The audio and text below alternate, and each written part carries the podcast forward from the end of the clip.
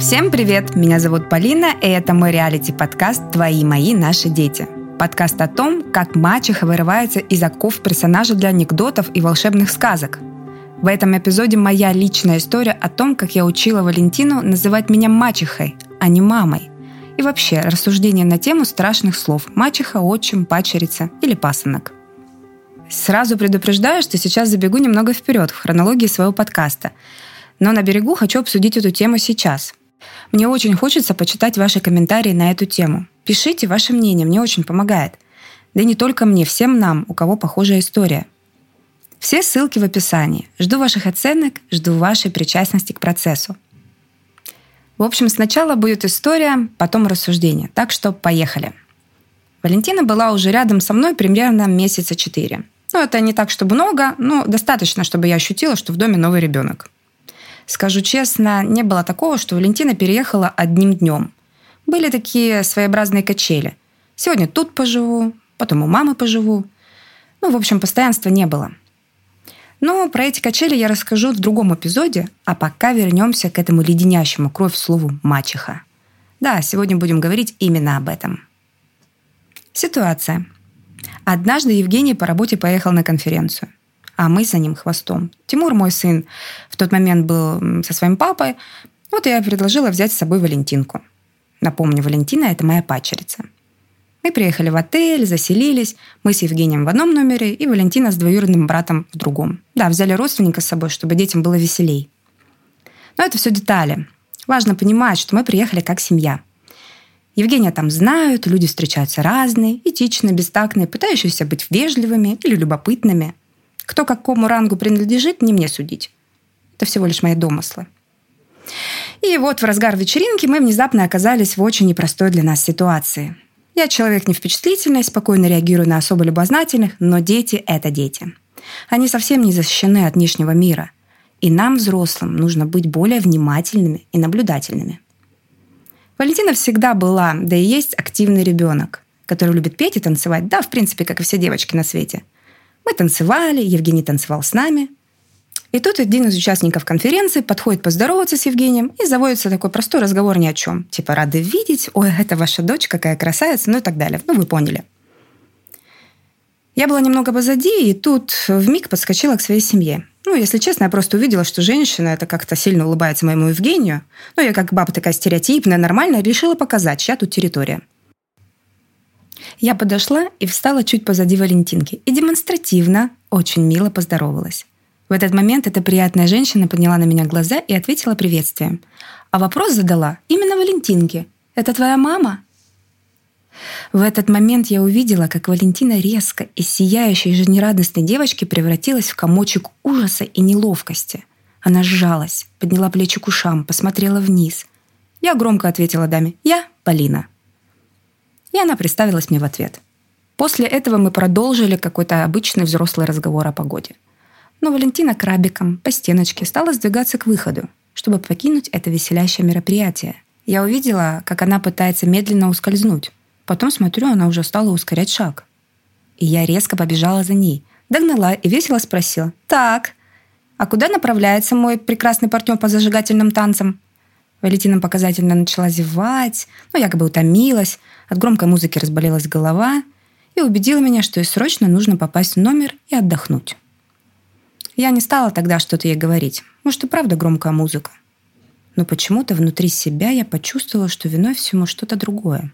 На следующий день, когда мы остались наедине, я очень аккуратно спросила, «Как ты себя чувствуешь? Болит ли голова?» Валентина была очень мила, совершенно без всякой злобы ответила, «Да, есть чуть-чуть, но уже гораздо лучше. Тогда я спросила, могу ли я задать вопрос. Если захочешь, ответишь. Не захочешь, я не обижусь. Валентина ответила, конечно, давай. И я спрашиваю, скажи, когда та дама с вечеринки спросила, а это мама? Ты почувствовала, что тебе неудобно или неприятно? Что ты вообще тогда почувствовала? Валентина ответила, не знаю. Мне было очень странно от всего этого, мне стало не по себе, мне стало очень неприятно. И тогда я сказала, можно я тебе дам совет? Давай. Я тебя понимаю. Я понимаю, что ты чувствуешь. У тебя есть твоя любимая мама, а я пока тебе никто. Ты еще не привыкла ко всему этому. Валя молча соглашалась, кивая головой. Но мы все равно не сможем всех заранее предупредить, чтобы не спрашивали, кто ты, что ты, ты откуда. Мы не можем реагировать резко, возможно, эта женщина просто хотела быть любезной и сделала это не из любопытства. Но я тебе подскажу, что в такой момент отвечать и как держаться. У нас такое общество, которое само по себе боится слова «мачеха». Ну, понимаешь, это слово не произносят с любовью и силой. Но давай рвать стереотипы вместе. И даже если тебе зададут такой вопрос, не отводи глаз. Смотри прямо на собеседника. Ну, вот как будто смотришь через череп. И громко скажи «Она? А, она моя мачеха». И ты увидишь эту неловкость в них, а не в себе. И поверь, тебе станет легче. И если в ответ ты увидишь неловкость и заикание собеседника, похлопывание глазками, то значит вопрос был из любопытства. А если человек не среагировал, значит просто из вежливости спросил. После нашего разговора Валентина призналась, что ей стало гораздо легче, что даже настроение улучшилось и голова перестала болеть. Родители, вы как взрослые люди, будьте наблюдательны, внимательны к своим детям – Иногда лучше потратить время и все объяснить, чем оставить ребенка наедине с какой-то проблемой и чувствами, которые они потом объяснят себя неправильно. Лучше профилактика, чем лечение, так врачи говорят. Чуть позже, но уже не в этой поездке, нам представился случай, и Валентина сделала это. Ну, о чем мы с ней говорили. Четко и открыто сказала. Это Полина, и она моя мачеха. И мы с ней увидели вместе растерянность в глазах нашего собеседника. Мы тогда с ней гордо улыбнулись. Ну, типа, е, мы сделали это. Я никогда не настаивала и не буду настаивать, как ребенку меня называют. Ну, то есть там мама, мать или мачеха. Ну, знаете, как бывает в некоторых семьях, когда давят. Ты обязан или обязана называть меня мама и точка. Мне было как-то совершенно все равно. Даже радостно, что я просто Полина и я мачеха. Не знаю, я как-то всегда с некой гордостью даже это говорила. Ведь давайте быть честными. Я ведь и правда ей не мама, и никогда не собиралась быть и занимать место ее мамы. Мое место в истории Валентины — быть мачехой. Желательно классной и крутой, но какой-то такой хороший. Что касается Тимура, Тимур до встречи с Валентиной никак иначе и не думал Евгения называть. Ну, Женя и Женя. Когда Валентина стала с нами жить, маленький Тим услышал «папа, папа», и понятное дело, что вскоре у него стало это проскальзывать. «Пап, ой, нет, Женя» или «пап, Женя». Ну, как-то интуитивно, как будто само по себе – и вот мы как-то ехали в машине с Валентиной и Тимуром домой. Валя на переднем сиденье, Тимур на заднем.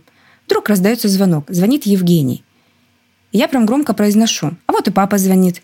Ну, больше для Валентинки, но что именно вот ее папа звонит.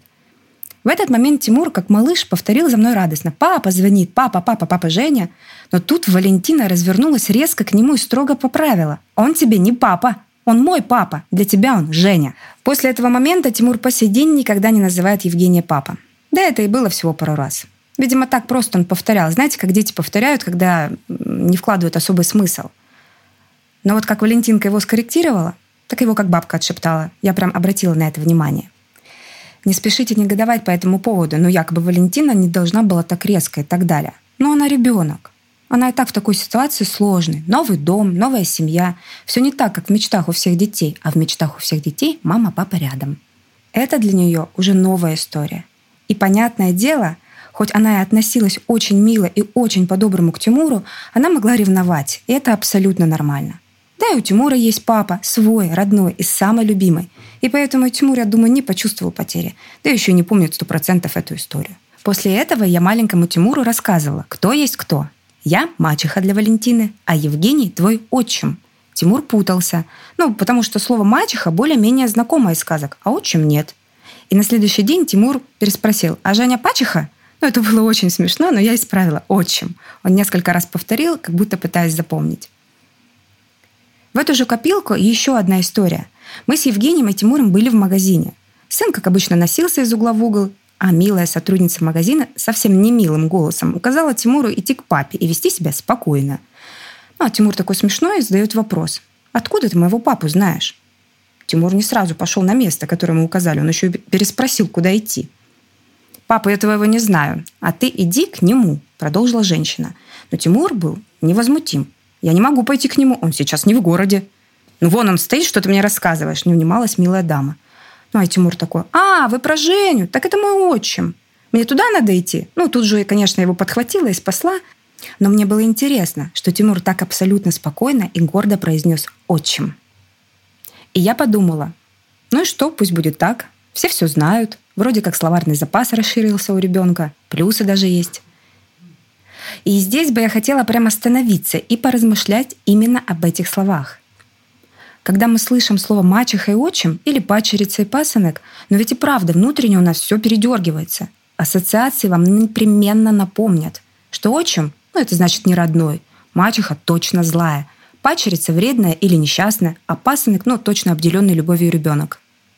На самом деле в наше время так много повторных браков и семьи с детьми от предыдущих отношений – это уже не редкость.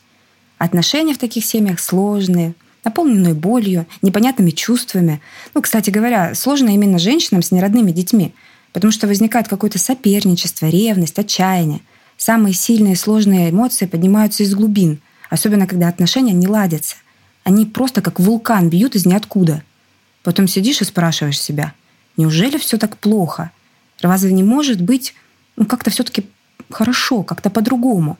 Чтобы не было ревности, а вместо нее была благодарность. Вместо ненависти — любовь. Неужели мы, взрослые люди, не можем сотрудничать вместо того, чтобы соперничать? И несмотря на отчаянные безысходные ситуации, видеть надежду, мне кажется, можно.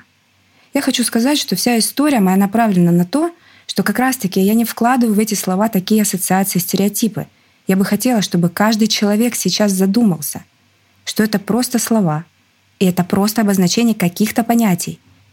Это совершенно не про характер людей, совершенно не про злость или недолюбленность. Это просто слова.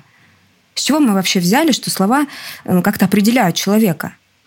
И у меня всегда была внутренняя мысль, что в нашей семье это будут абсолютно новые понятия и ассоциации. Я очень много слышу историй, когда мачехи прям требуют называть себя мамами – Меньше, конечно, я слышу, что мужчины требуют себя называть папами. Я знаю такие истории, когда сами мамы настаивают, чтобы дети называли отчимов именно папами. У меня даже есть история на этот счет. Мой сын дружил с соседским мальчиком, который иногда приходил к нам в гости. У мамы мальчика тоже был второй брак. Ну и, видимо, как-то не гладко были отношения с отчимом. И вот в один из дней этот мальчишка заигрался. Задержался у нас, и я стала свидетелем того, как его пришли забирать. Мама, кстати, была его в курсе, что ребенок у нас и ребенок в безопасности. Маму я видела, а вот мужчину, который пришел за ребенком, увидела впервые. Он пришел и как-то очень резко обошелся с ним, с мальчишкой. Вписал ему под затыльник и сказал идти домой.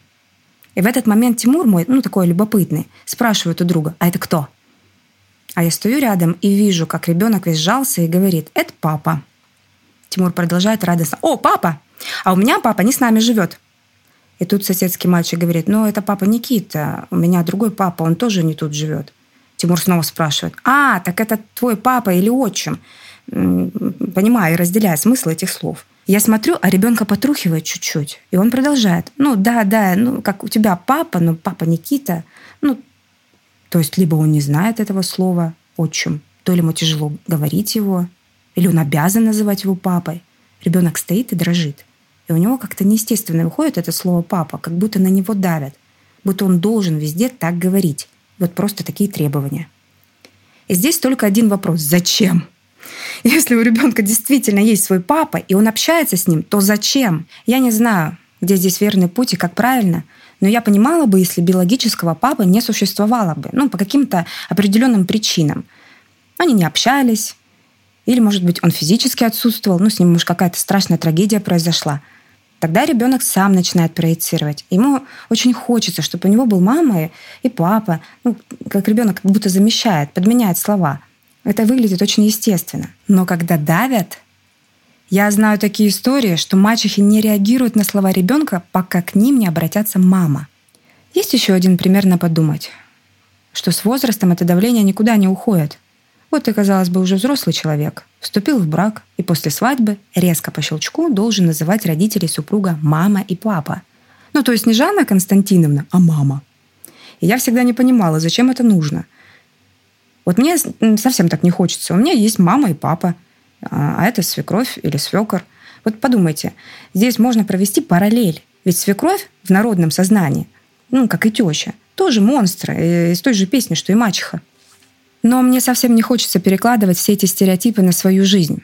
Потому что я так вообще не думаю, что свекровь – монстр, а теща – это героиня анекдотов.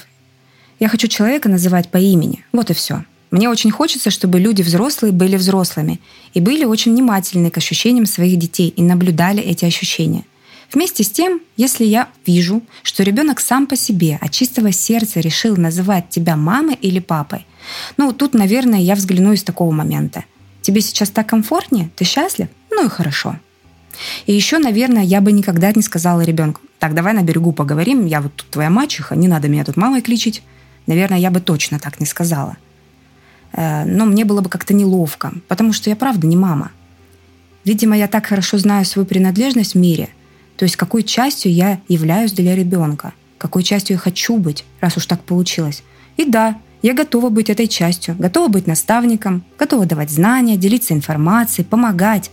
Но у меня никогда в голове не возникло даже полмыслишки, что кто-то обязан после этого, что я сделала, называть меня мама.